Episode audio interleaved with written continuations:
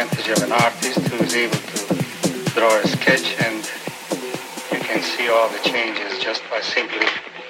observing the various distortions that will